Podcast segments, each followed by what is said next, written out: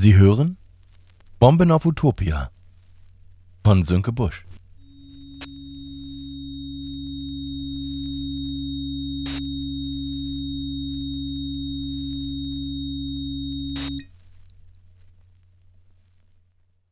Tag 15 Gott und Himmel und einige grundsätzliche Fehler. Es war ein weißer Raum. Einer von diesen Räumen, in denen es keine Ecken und Kanten gibt, weil immer alles so hell ist, ein bisschen wie in Skandinavien. So hell, dass hier nur jemand wohnen konnte, der es in seinem Leben schon ein bisschen zu etwas gebracht hatte, gutes Elternhaus, gute Erziehung, anständiger Abschluss, fundiertes Grundwissen in Geschichte, Geographie, Kunst und zwischenmenschlichen Beziehungen. In der Mitte des Raumes lagen vier Gestalten, die mit weißen Leinentüchern verdeckt waren. Nur ihre Füße schauten heraus, und an ihren Zehen hingen Zettel aus Büttenpapier, die an hochwertige Bindfäden gebunden waren – Zettel und Bindfäden, wie man sie sonst nur von den Einmachgläsern teurer französischer Konfiseriewaren kannte.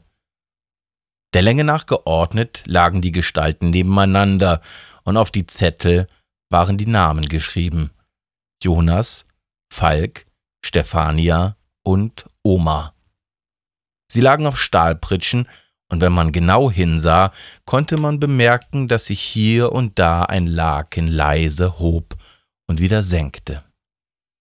Gott stiefelte halbwegs gut gelaunt durch sein Zimmer und trug dabei Buffalo-Plateaustiefel an den Füßen.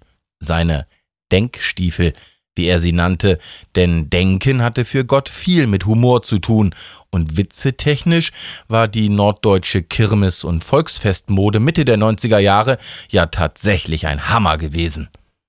Immer wieder legte er den Finger ans Kinn, ging nach links, dann wieder nach rechts, mal ein Stück nach vorne, dann wieder zurück, dann ein Stückchen im Kreis, schaute auf seine Füße, hüpfte einmal und musste kurz grinsen.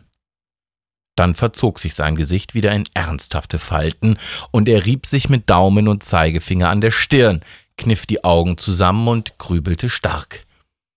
Dann wandte er sich zu den Vieren, die da lagen, griff mit beiden Händen nach dem Laken, sammelte sich kurz und riss dann in einer magischen Geste mit einem Affenzahn an den Tüchern. Die Tücher flogen von den Gestalten, landeten in einer der Ecke des Raumes und verschwanden im allgegenwärtigen Weiß. Der Anblick war schauderhaft. Verdrehte Gliedmaßen, ausgerenkte Hälse und umgeknickte Finger, jede Gestalt für sich ein Bild des Grauens. Entgegen der Idee, die man hätte bekommen können, schien noch Leben in diesen seltsamen entstellten Fleischbergen zu stecken, obwohl an ihnen alles vollkommen verquer angeordnet war. Wenn man sie sich so besah, dann sagte die Logik, hm, die sind hinüber. Doch das Herz sagte, da ist noch etwas Leben in diesen Menschen, das ist noch nicht vorbei. Gott ärgerte sich. Dieses Konzept, dass jeder Mensch jederzeit ohne Vorwarnung sterben konnte, vielleicht war das doch nicht die beste Art und Weise, die Welt zu kontrollieren. Eigentlich war das nur ein Konzept gewesen, das er sich irgendwann mal ausgedacht hatte, weil es einfach ökonomischer war. Er konnte ja sich nicht immer um alles kümmern. Das Konzept, das Leben findet seinen Weg, war vielleicht einfach nicht mehr zeitgemäß. Allzu oft hatte er hier Leute liegen, die eigentlich zu nützlich waren, um sie einfach so von der Erde abzuräumen und aus dem Leben zu reißen. Die Idee, die Gott eigentlich gehabt hatte, die war ja gut gewesen. Man drückte bei der Welt auf die große Pause-Taste, bereitete alles vor, ein bisschen so wie bei SimCity schusterte sich ein Menschen zusammen, so weit es halt ging, so gut wie es halt ins Budget passte, und wenn man fertig war, beziehungsweise wenn es einem langweilig wurde, dann drückte man auf Start und schaltete auf Autopilot und wartete ab. Wenn's allzu arg wurde, würden die schon schreien, das Schreien, was die da unten aber Beten nannten. Beten war auch nur eine Form, in der die User der Beta-Version ihr Feedback gaben.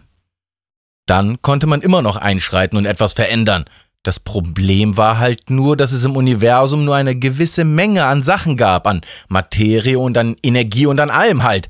Was ja bedeutete, wenn man es dem einen gab, dann musste man es dem anderen wieder wegnehmen, weil aus dem Nichts erschaffen, das konnte auch der beste Gott nicht.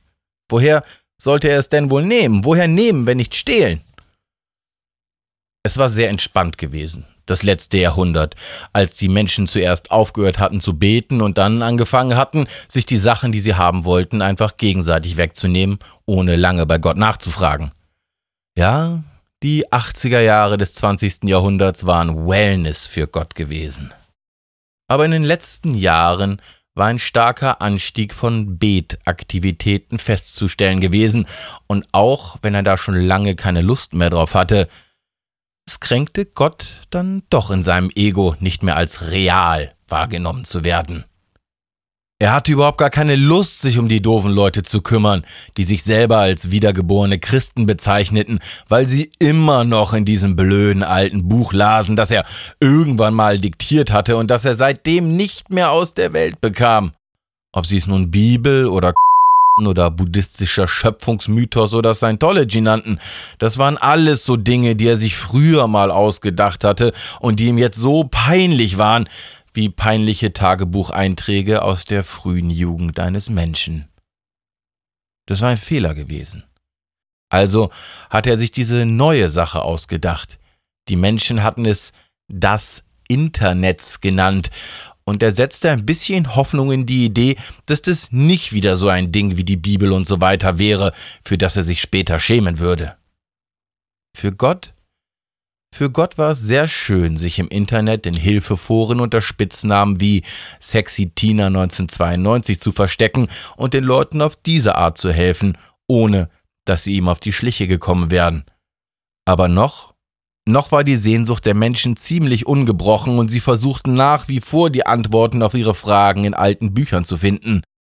Auf eine doofe Art freute ihn das ja auch ein bisschen, weil Anerkennung, das war ja nicht schlecht, nur die Art, in der ihn manche Menschen liebten, das grenzte schon fast an Stalking. Sie nannten das dann Gottesfürchtigkeit und faselten immer von Liebe, Gott fand, dass die Menschen in ihrer Beziehung zu ihm ein bisschen arg klammerten, und das war für Liebe ja selten gut. Eigentlich sah er sich selber nicht so sehr als den Oberegoisten, aber ein bisschen ging es ihm doch an die Nieren, nicht mehr als der Oberboss dazustehen. Schwere Entscheidung. Rumhängen war eine gute Sache. So als ziemlich allmächtiger Gott hatte er aber auch einige sehr interessante Hobbys vorzuweisen. Dass er den Menschen nach seinem Abbild geformt hatte, hatte sich schon ziemlich selbstverliebt angefühlt. Und das schlug jetzt natürlich zurück.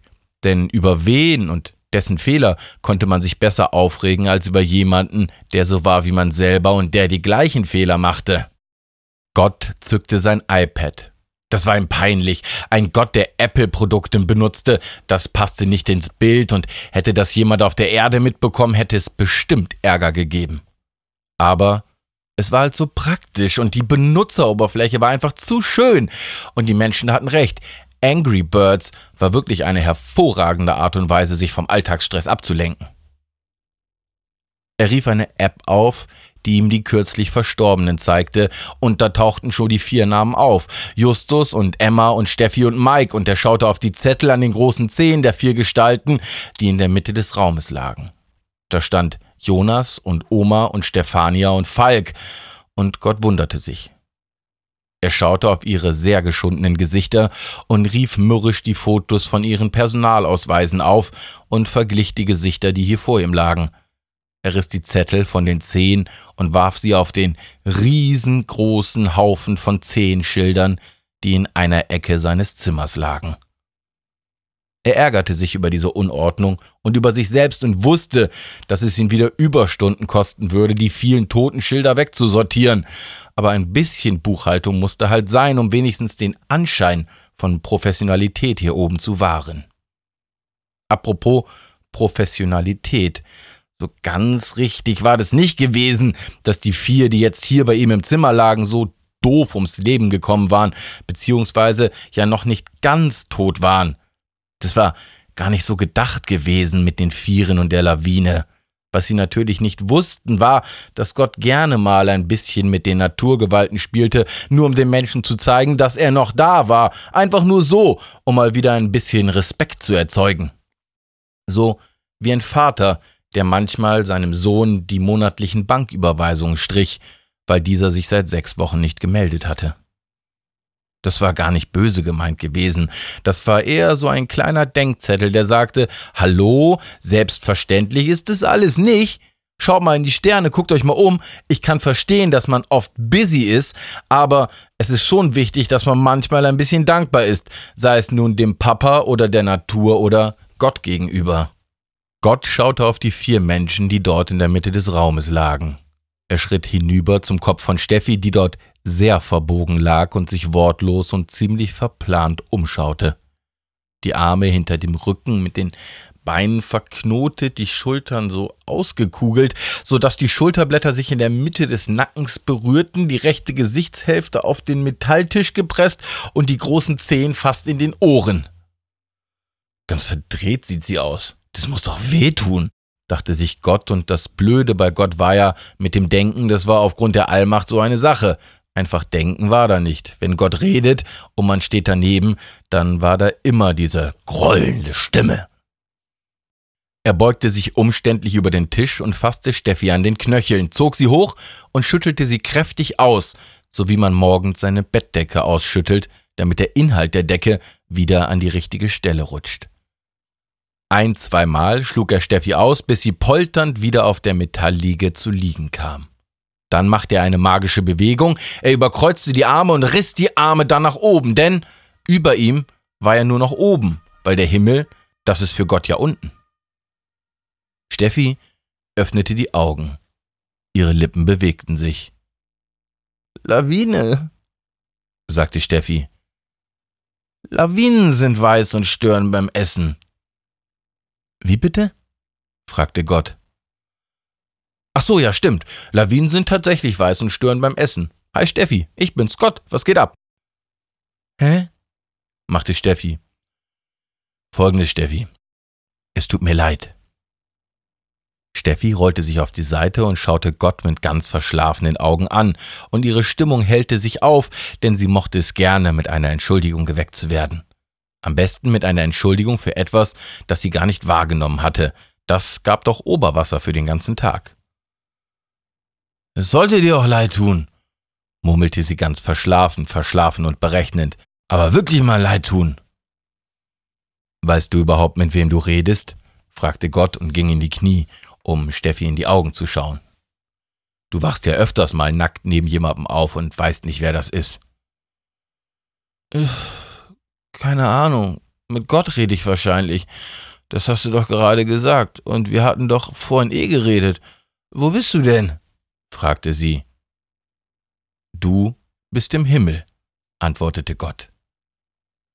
Äh, wenn das hier der Himmel ist, warum fühle ich mich dann immer noch fett und bin nicht betrunken? Fragte Steffi, rieb sich die Augen, richtete sich ein Stück auf und bemerkte, dass sie einen mordsmäßigen Muskelkater hatte. Ah, pipapo, sagte Gott. Pass auf, hör mir zu. Du bist hier im Himmel und das mit der Lawine, das war mehr so ein äh, Unfall. Ich war gestern ein bisschen druff und hab halt Quatsch gemacht. Du solltest eigentlich nicht tot sein, deswegen fühlst du dich auch nicht tot. Diese Lawine, das war echt keine Absicht und ich will das irgendwie wieder gut machen. Hast du vielleicht irgendeinen Wunsch? Steffi schaute sich um und entdeckte ihre verknoteten und halb zerbrochenen Freunde neben sich liegen. Sie erschrak, schaute die Körper an, wie sie da vollkommen verdreht lagen und blickte zurück zu Gott. Was ist mit denen los? rief Steffi, die jetzt auf einen Schlag wieder hellwach war. Ah, ja, ach so, blöd, das solltest du eigentlich nicht sehen. Gott stand auf, griff einen nach dem anderen an den Knöcheln und schlug sie einmal aus, so wie man es mit kleinen Teppichen macht, wenn die Kinder mit dreckigen Schuhen drüber gelaufen waren. Die drei knallten wieder etwas unsanft auf die Metallpritschen, sahen aber durchaus wieder normal aus. Sie begann langsam sich wieder zu regen. Gott kehrte zu Steffi zurück und sagte, Sorry, ich laufe heute einfach ein bisschen neben der Spur. Also nochmal, äh, hast du einen Wunsch? Sag mal, bin ich tot? Ja, nein, also so dazwischen. Also nicht tot sein wäre als Wunsch für den Anfang schon mal ganz gut. Oh, äh, ich hatte jetzt eher an sowas wie Kaffee gedacht, sagte Gott. Ich hätte gerne einen Kaffee, murmelte der Justus, der sich nun auch aufgerichtet hatte und sich im Raum umsah. Hinlegen, du kommst gleich dran, sagte Gott. Also, wandte Gott sich wieder Steffi zu, nicht mehr tot sein ist dein Wunsch. Oh, gut. Es ist nicht ganz einfach. Das heißt nicht ganz einfach, wurde Steffi laut. Jetzt mal immer mit der Ruhe, sagte Gott, zog eine Zigarette aus der Tasche und zündete sie an. Ey, hast du noch so eine für mich? Fragte Justus und Gott warf das halbe Softpack Marlboro Lights zu ihm hinüber. Marlboro Lights? Ernsthaft? fragte Justus. Ja, ist gesünder, sagte Gott. LOL, schaltete sich jetzt auch Mike in das Gespräch ein. Schnauze jetzt, blaffte Gott. Also Steffi, das ist nicht ganz einfach mit dem Nicht-Tod-Sein. Erstens ist es gar nicht mal schlecht mit dem Todsein, also mit diesem richtig Todsein. Da kann ich dir jetzt aus datenschutztechnischen Gründen nicht viel zu sagen, aber vertrau mir einfach mal, das ist ganz in Ordnung. Es ist nicht so toll, wie alle sagen, aber es ist halt auch nicht so schlecht. Es ist ein bisschen wie breit sein halt. Das ist meistens ganz gut, aber wenn du immer breit bist, vergisst du ziemlich schnell, wie es ist, nüchtern zu sein. Und wenn du vergisst, wie es ist, nüchtern zu sein, dann vergisst du auch, wie es ist, breit zu sein. Es geht ja beim Breitsein gar nicht ums Breitsein. Es geht beim Breitsein darum, nicht nüchtern zu sein. Wenn da kein Unterschied mehr besteht, dann wird es halt ziemlich schnell langweilig. Langeweile, das ist im Himmel ein ganz, ganz großes Problem, weil wenn du das Schlechte nicht kennst, dann weißt du ja auch überhaupt nicht, was gut ist. Ich baue euch Lebenden da unten das Schlechte ja schon so in den Alltag ein, damit ihr überhaupt etwas Schönes überhaupt bemerkt, wenn es euch passiert. Ihr habt aber leider diesen Konstruktionsfehler, dass ihr immer nur das Schlechte bemerkt. Ich will das jetzt nur mal kurz erwähnen. Ihr steht gar nicht immer in der längsten Schlange, ihr bemerkt es bloß nicht, wenn ihr in der schnellsten Schlange steht. Ihr fahrt auch nicht immer bei Gegenwind Fahrrad, ihr merkt es bloß nicht, wenn das Fahren leichter ist als sonst. Wenn ich sage Rückenwind, dann sagt ihr nichts. Wenn ich aber sage Gegenwind, dann heult ihr rum. Ohne mich würden immer alle Maiskörner im Popcorn aufpoppen. Der Wettermann hätte immer recht. Alle Aufkleber würden immer rückstandslos von CD-Verpackung abgehen. Jeder würde sofort auf jede SMS antworten. Dein Lieblingslied würde nicht immer dann im Radio kommen, wenn du gerade aus dem Auto aussteigst. Es gäbe immer überall eine Steckdose, es hätte immer jeder einen Stift dabei, es würde niemals auch nur eine einzige Socke in der Waschmaschine verloren gehen. Es gäbe von keinem guten Film einen schrecklich schlechten zweiten Teil, man würde niemals aus Versehen ein Leitprodukt kaufen, der Ketchup würde immer ohne Probleme aus der Flasche kommen, es wäre immer Milch im Kühlschrank, es gäbe immer alles, was ihr wollt in eurer Lieblingsfarbe. Eure Chips-Tüten wären immer bis oben hin mit Chips voll, Radiergummis würden immer alles wegradieren, alle Autofahrer würden immer blinken und der Akku in eurem Telefon wäre immer genau zum richtigen Zeitpunkt knackig voll. Dass das nicht so ist, ist nur meine Ansage, freut euch doch mal des Lebens. Ihr würdet nicht merken, wie gut es euch geht, hättet ihr nicht immer etwas, worüber ihr euch aufregen könntet. Aber Steffi, mal was ganz anderes. Warum willst du denn eigentlich weiterleben? Steffi grübelte ein bisschen. Und dann grübelte sie noch mehr und noch mehr. Dann guckte sie doof und grübelte noch mehr. Äh, ja. Gut, vielleicht mache ich erstmal bei den anderen weiter, sagte Gott. Ich frag mal so, wer von euch will denn überhaupt weiterleben? Viele von euch Menschen sind ja nur noch am Leben, weil sie sich, weil sie sich das mit dem Selbstmord noch nicht getraut haben. Das hier wäre jetzt eine Chance auszusteigen. Also, Leute, wie sieht's aus? Also, sagte Emma, ich würde ganz gern noch ein bisschen leben. Ich habe auch noch eine Katze zu Hause, die ich ungern verhungern lassen würde. Und ich weiß auch nicht genau, ob ich wirklich den Backofen ausgeschaltet habe. Ich habe noch einen Warcraft-Raid am Donnerstag, fragte Mike unsicher jetzt, wo Krüger tot ist, müsste ich da eigentlich hin. Krüger ist doch tot, oder? Der ist tot, ja, sagte Gott. Der, der ist wirklich tot. Äh, ich, äh, ich glaube, sagte Justus, ich glaube, ich bin noch nicht ganz fertig damit, die Menschen nicht zu mögen, die wie ich sind, sagte Justus. Da bräuchte ich noch einen Moment. Manchmal glaube ich, ich mag einfach noch viel zu viele Menschen, um zu sterben. Da wär's ganz gut, wenn ich das noch fertig machen könnte. Ich such mir das dann aus, wenn ich fertig bin, damit alle weißen Westeuropäer zu hassen. Entweder bringe ich mich dann um oder ich werde Rassist, aber dieses Rassismus-Ding finde ich im Moment noch sehr unsexy. Ich weiß nicht, meldete sich jetzt Steffi. Mir ist es eigentlich ein bisschen egal. Ich habe da genug Vertrauen, dass schon das Richtige passieren wird. Da kannst du ja eh nichts machen. Es kommt eh, wie es kommt, oder? Naja. Also, sagte Gott, ich kann schon ein bisschen an den Schrauben drehen, da lässt sich schon was machen. Also wollen jetzt alle weiterleben. Sehe ich das richtig? Er zückte wieder sein iPad, wischte auf dem Bildschirm herum, klickte hier und da, machte diese typischen Daumen-Zeigefinger auf und Daumen-Zeigefinger zu Sachen und schaute wieder auf. Also Leute, äh, im Protokoll steht nichts davon, dass ich Fehler mache. Ja? Dabei würde, dabei würde ich auch allein wegen der Außenwirkung eigentlich ganz gerne bleiben. Aber ich könnte euch noch eine Chance geben. Das tue ich manchmal. Ihr müsst dann allerdings euer Leben ändern.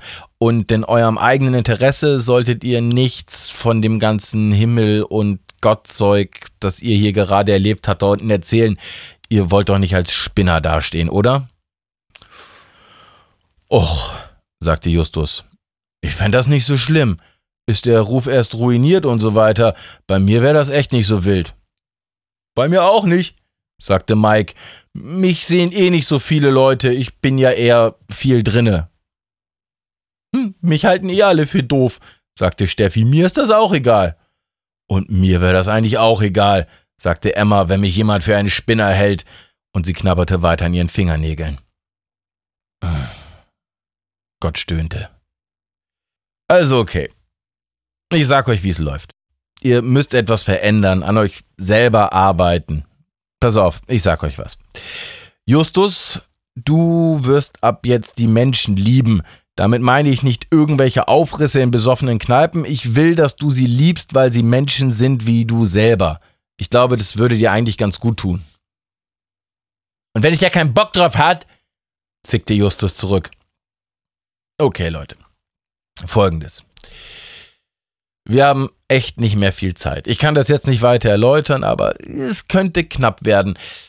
Es wird bald große Probleme geben. Ich meine, wirklich große Probleme. Da muss ich nicht viel zu sagen. Das äh, ist ja schon vor einer ganzen Weile durchgesickert. Wenn ihr macht, was ich sage, könnt ihr danach rauskommen. Ihr helft mir, ich helfe euch. Kapisch? Justus? Emma? Steffi? Mike? Also weiter, Mike. Du wirst dir ein richtiges Leben suchen. Das heißt, du wirst losgehen und die Leute von den Computern wegholen. Es ist mir egal, wie du das machst. Organisier ein riesiges Schwertkampf-Rollenspiel-Dings am Eck. Geh baggern, geh bumsen, Mike. Das ist das, was ich meine. Hol die Leute raus, die sich aus dem Internet kennen. Geh mit denen, was weiß ich, grillen. Stelle eine Armee auf und zieh mit ihnen durch die Straßen und zeig den Leuten, wie bescheuert ihr wirklich seid. Seid mal da draußen. Ich habe die Welt ziemlich schön gemacht und du beleidigst mich, wenn du dir die nicht mal anguckst. Zu dir, Steffi, folgendes. Du wirst mit dem Dummsein aufhören. Nimm dir ein Buch, lies einen Roman, sprich mal mit Leuten, die nicht doof sind. Ich will, dass die Doofen nicht mehr doof sind, so generell. Ich will, dass Hauptschüler und Professoren zusammen auf Goa-Partys gehen, Speed ziehen und auf der Afterhour zusammen Schach spielen und Kant gegen Hegel diskutieren. Das ist nicht schwer. Das kriegst du hin. Gut. Emma, Du machst einfach so weiter. Du hast das alles schon ganz gut verstanden. Also, alle zusammen, habt ihr mich verstanden? Das ist eure fucking Aufgabe und sonst nichts. Also, habt ihr das verstanden? fragte Gott noch einmal in die Runde. Nee, nicht so genau. Was soll ich jetzt genau machen? fragte Justus, und auch die Gesichter der anderen verrieten nicht unbedingt, dass sie das gerade verstanden hatten. Ihr seid die Auserwählten, sagte Gott. Ihr seid die, auf die ich mich verlasse, dass die Welt ein besserer Ort wird. Ist es denn so schwer? Nee, check ich irgendwie nicht, sagte Mike. Genervt ächzte Gott. Puh, sheesh. In Ordnung, was soll's, sagte Gott, schnipste mit den Fingern und hatte plötzlich zu seinen Buffalo-Schuhen noch knallenge Levis 501 in weiß und eine Helly Hansen-Jacke in gelb an. Die vier Freunde schauten ihn an und begannen wie auf einen Schlag aus vollem Halse zu lachen. was soll das denn werden? fragte Justus. Weißt was? Ich komm selber mit runter. Ich war schon länger nicht mehr da. Nennt mich einfach Justin.